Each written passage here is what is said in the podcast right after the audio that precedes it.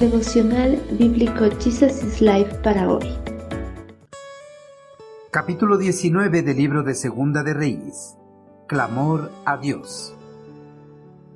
Ezequías subió al templo del Señor. Hizo la siguiente oración. Oh Señor, Dios de Israel, solo tú eres el Dios de todos los reinos de la tierra. Solo tú creaste los cielos y la tierra. Inclínate, oh Señor, y escucha. Abre tus ojos, oh Señor, y mira. Escucha las palabras desafiantes de Sennacherib contra el Dios viviente, los reyes de Asiria. Han arrojado al fuego a los dioses de esas naciones y los han quemado. Por supuesto que los asirios pudieron destruirlos, pues no eran dioses en absoluto. Oh Señor nuestro Dios, rescátanos de su poder. Así todos los reinos de la tierra sabrán que solo tú, oh Señor, eres Dios.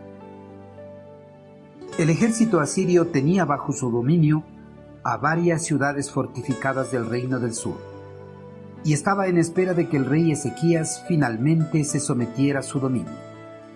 El rey asirio no quería seguir esperando a Ezequías, y envió a uno de sus mensajeros con una carta dirigida al monarca para que entregara voluntariamente el reino en sus manos y evitar así la confrontación armada entre los ejércitos.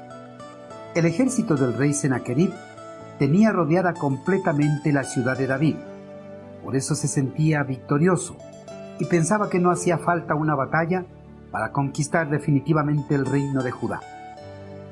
Al recibir la carta de Sennacherib, el rey Ezequías vio que la situación del reino era adversa y muy desesperante.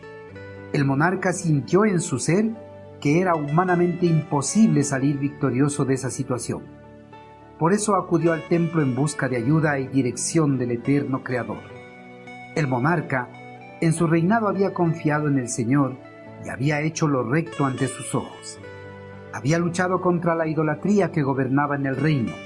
Había derribado los postes, los santuarios y los diversos ídolos dedicados a los dioses paganos.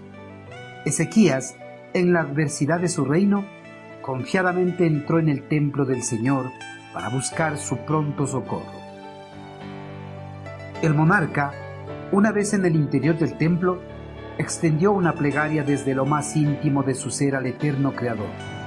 En su oración, Ezequías reconoció la soberanía de Dios y la total dependencia de Judá en él reconoció que el soberano de Israel es el Dios de todos los reinos de la tierra, el creador del mundo, quien está entronizado por sobre los querubines en el lugar santísimo en medio de su pueblo.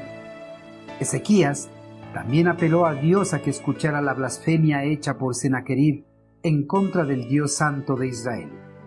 Además, le contestó que el ejército asirio había tenido grandes victorias en contra de varias naciones y sus dioses, pero que los dioses de esas naciones no eran verdaderos dioses, sino dioses hechos por manos humanas, que no podían hacer nada para dar libertad. En sus palabras finales de oración, el rey pidió la liberación de su reino de la mano de Sennacherib. Queridos hermanos, Ezequías, en su momento de angustia, clamó a Dios de todo corazón y en su oración reconoció varios de sus atributos divinos, lo ensalzó y lo glorificó por lo que Él es y lo que puede hacer. Reconoció que en los momentos de angustia, Dios es el único refugio, capaz de escuchar y acudir en su socorro. La oración hecha por Ezequías proporciona al creyente un buen modelo a seguir en su clamor a Dios. Los creyentes no deben tener temor de acercarse a Dios con sus oraciones, sino que deben ir a Él con respeto por lo que Él es y por lo que puede hacer en favor de los que le aman y le temen. Hermanos, la oración a nuestro amado Creador debe ser nuestra primera respuesta en cualquier crisis. No debemos esperar hasta que se pierda toda esperanza en la situación. Ore diariamente por su dirección.